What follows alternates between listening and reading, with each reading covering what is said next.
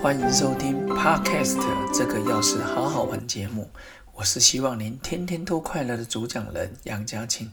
您今天过得快乐吗？我很快乐。同时，我也希望听众们每天都能非常快乐。午餐的时间能够与你在 Podcast 相会，也是我一个快乐来源哦。今天跟各位分享的是快乐学的第六堂课——痛苦的炼金术。每生活中总会遇到一些痛苦的事，没人想喜欢，也都想要避免。但是事实上，它总是在不经意的情况下就会出现。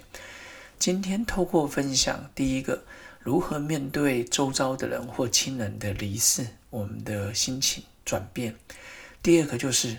童年的时光是非常重要的。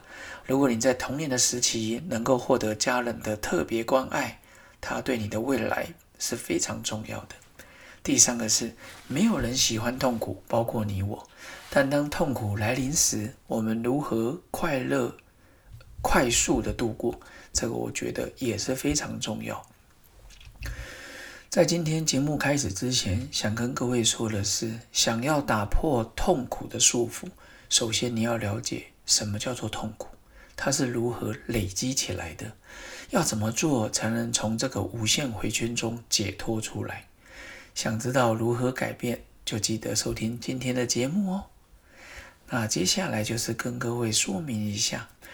压力跟表现之间的关系。当你感觉很平静的时候，你不会感觉什么压力；但是当你有一点点压力的时候，我们有些人可以称为一种良性的压力，它会激发你产生最好的表现。诚如我们以前读书的时候，要有一点压力，你才会拿出最佳表现。可是当这个压力又过大的时候，经过你的临界值。这时候压力就不是良性的，而是一种恶性压力，甚至可能会把我们压垮哦。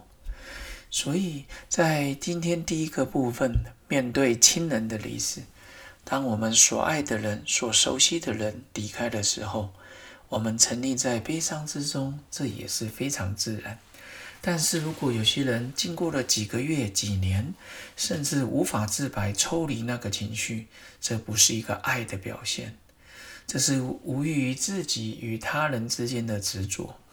我们常知道生老病死无法避免，但是你毫无准备而就去面对的话，那么应该都会得到惊慌失措。所以，面对亲人的离世，我们知道这一定会发生，所以我们更注重的是如何好好的活着。这边推荐一部十几年前。的一本一部电影，也是日本第一部获得奥斯卡最佳外语片的电影《送行者》。礼仪师的乐章，其实日本很强调如樱花般灿烂。我第一次看到的时候，我觉得，嗯，为什么花开花落的时间这么短？可是后来他们发现说，曾经绽放过也是漂亮。如何面对花开花落？《送行者》这个电影里面，我是经过多年之后才看，那里面就让我觉得如何去面对、接受、放下。在民国一百年，我爸爸离开的时候，在今年过年前一天，外婆离开的时候，其实我也开始学习着去面对。我慢慢的觉得，发现到我要回忆的是他们存在时的美好，每次想到就是这些。至于说人终究会走，这其实也是一个课题呀。所以面对亲人的离世，其实我们早就知道人终究会走。所以积极的面对就是如何好好的活着。接下来第二个的议题就是童年时间如果获得关爱的话，根据研究指出，在日后给予别人跟接受爱的能力，它都会提高。还有他的内在的祥和的保持平静的程度会有极大的影响。一个有安全感的人，他的内心是高度的幸福感，他有高度清醒的心智能力，而且调试周遭的压力极佳。双亲里面，尤其是妈妈、母亲的角色，对于孩子的影响非常的大。而且我们的孩子，或是你周遭的小孩，可能已经面对了青春期。其实，这个时候的沟通比国小还要困难一些，我们对他的关注其实要更多。这边提提我自己小时候的例子。小时候，由于我两个哥哥，他们都只差一届一届，所以当我低年级的时候，我两个哥哥中年级；当我中年级四年级的时候，他们已经高年级；当我国小六年级的时候，他们已经进入国中。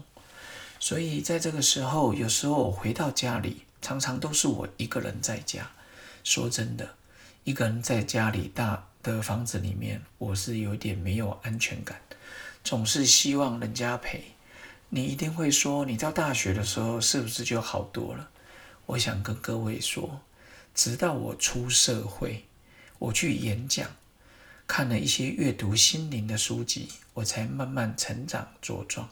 当我发现我可以享受独处的时候，其实说真的，我已经三十几岁了。原来这个也是需要透过训练哦去练习。那接下来的第三个议题就是善用痛苦。一定有人说痛苦要怎么善用啊？讲师，其实没有人喜欢痛苦。就如同古比那个彼得·杜拉克，我们的管理大师，他出过了一个回忆录，上面就写的旁观者。其实学习站在一个旁观者的角度，就连自己的内心，你都是用旁观者去观察。这时候，你才能知道自己在乎的是什么。知己知彼，百战不殆。如果你连知道，你能知道自己在乎什么，自己在想什么，你在下一些决定的时候，才不会有一些偏差。快乐学里面，我最受用的一句话，就是八世纪的吉天尊者。我第一次看到这本书的时候，它里面写到：“若有治愈之法，不满有何注意？若无治愈之法，不满有何注意？”当我们遇到事情的时候，我第一次看到这个说啊，这写错了吧？什么“若有治愈之法，不满有何注意？若无治愈之法，不满有何注意？”我还想跟出版社说，你们是不是排版错误啦？然后结果呢？后来我仔细一想，哇，这个一千两百年前的吉天尊者哦，一个论师，一个学者，他说的实在太好了。为什么这样说呢？其实我后来的日子里，我遇到了一些问题，就是哎，这个我应该怎么去面对生活上的一些事？其实我社区有一个熟客，他那时候得到癌症。每天忧愁苦脸，他跟我妈年纪一样，可是生病的人就是不快乐，脸上都是痛苦。有一天，我常那时候就教他练练平甩功啊，运动习惯。我就跟他说：“阿姨，如果你这个癌肿肿瘤哦可以治疗的好，你五年后医生告诉你治疗好了，你现在难道要痛苦五年，然后最后才来开心吗？”如果这个肿瘤真的不好治疗，十年后、二十年后，医生跟你讲，我们还在尝试治疗中，难道你要痛苦一二十年吗？后来这个阿姨听了之后，每天保持开心，慢慢练习，我看她的笑容越来越多，然后每天练练平甩功，保持运动习惯，整个人开心起来。后疗后来治疗的效果就非常的好。然后呢，另外一个转念的事实就是我自己刚结婚的前几年，那时候我并没有小孩，然后周遭的亲戚朋友还有好朋友的岳母也担心说啊，怎么杨家庆还没有小朋友？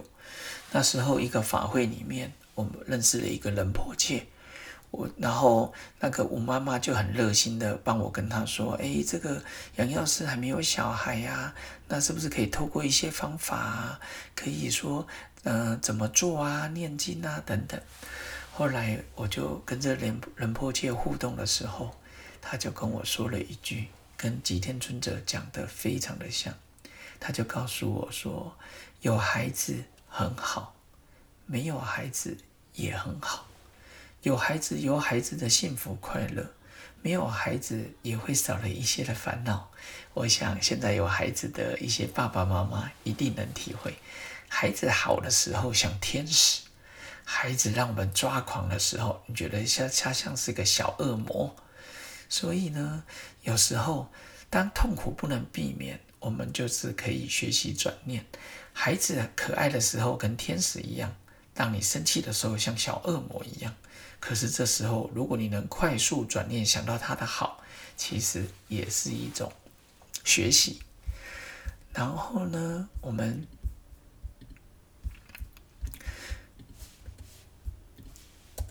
接下来呢，第四个就是我们当然知道善用痛苦之后，我们就能知道意去学习意象的力量。然后有一些现在的科学冥想方法，我觉得蛮好的。我们就可以想象有甘露啦、佛光啦、天使光啦，进入了我们的疼痛之处。那这边跟各位说明一下，观想的实验，有一些学者。就让他们去观想举重，结果发现，透过训练之后，他的手臂的负重能力立刻提升百分之十三。我们就知道心的力量如此的强大。观想呢，也能改变我们的思维跟脑波。现在有两个方式可以练习，一个就是你可以练习观想光，三到五分钟。你就想象我们上呃天上有一个光，或是你的眉心有个光。哦，上一节节目才有说练习，你就想象这个光呢，从你的头顶照耀到你的全身，然后让你的全身都觉得好像重新充电一样，你感到祥和的感觉、宁静的感觉、自在的感觉、放松的感觉。如果你觉得这种感觉非常的好。你可以从三五分钟提升到五到十分钟，甚至一二十分钟。透过你的练习，这是想观想光。第二种呢，就是光想甘露，就是水。你就想象它从现在你天气非常的热，你从头顶到你的脚底，它帮你洗涤，非常的清凉。然后如果你现在身体发热，你就想象这个水是清凉的。如果你身体感觉非常的寒冷，你就想象它是温泉一样，让你的整个身心非常的温暖，也是一样。想象个几分钟，早上起床时，中午睡午觉，晚上准备睡觉的时候，甚至你在坐车搭捷运，你都可以进行这种光跟水的冥想。在这个练习之后，我们就来。在结束之前，想跟各位分享下一堂课——快乐学的第七课——我执的面纱。然后记得今天开始就练习多多观想光跟甘露水，从内而外让你散发自信风采。经过一个礼拜、两个礼拜之后，你的同事会发现：哎，你怎么感觉不一样了？是不是吃了什么保健品、维他命呢？其实，光是观想。光跟水就好像在服用天然的维他命，让你整个人散发出自信的光彩。一个人心中很平静的时候，光线照进来，整个倒影非常漂亮。你的同事同学看到你也非常的好看。OK，今天节目到这边即将结束，记得哦，好好练习，散发自信哦，拜拜。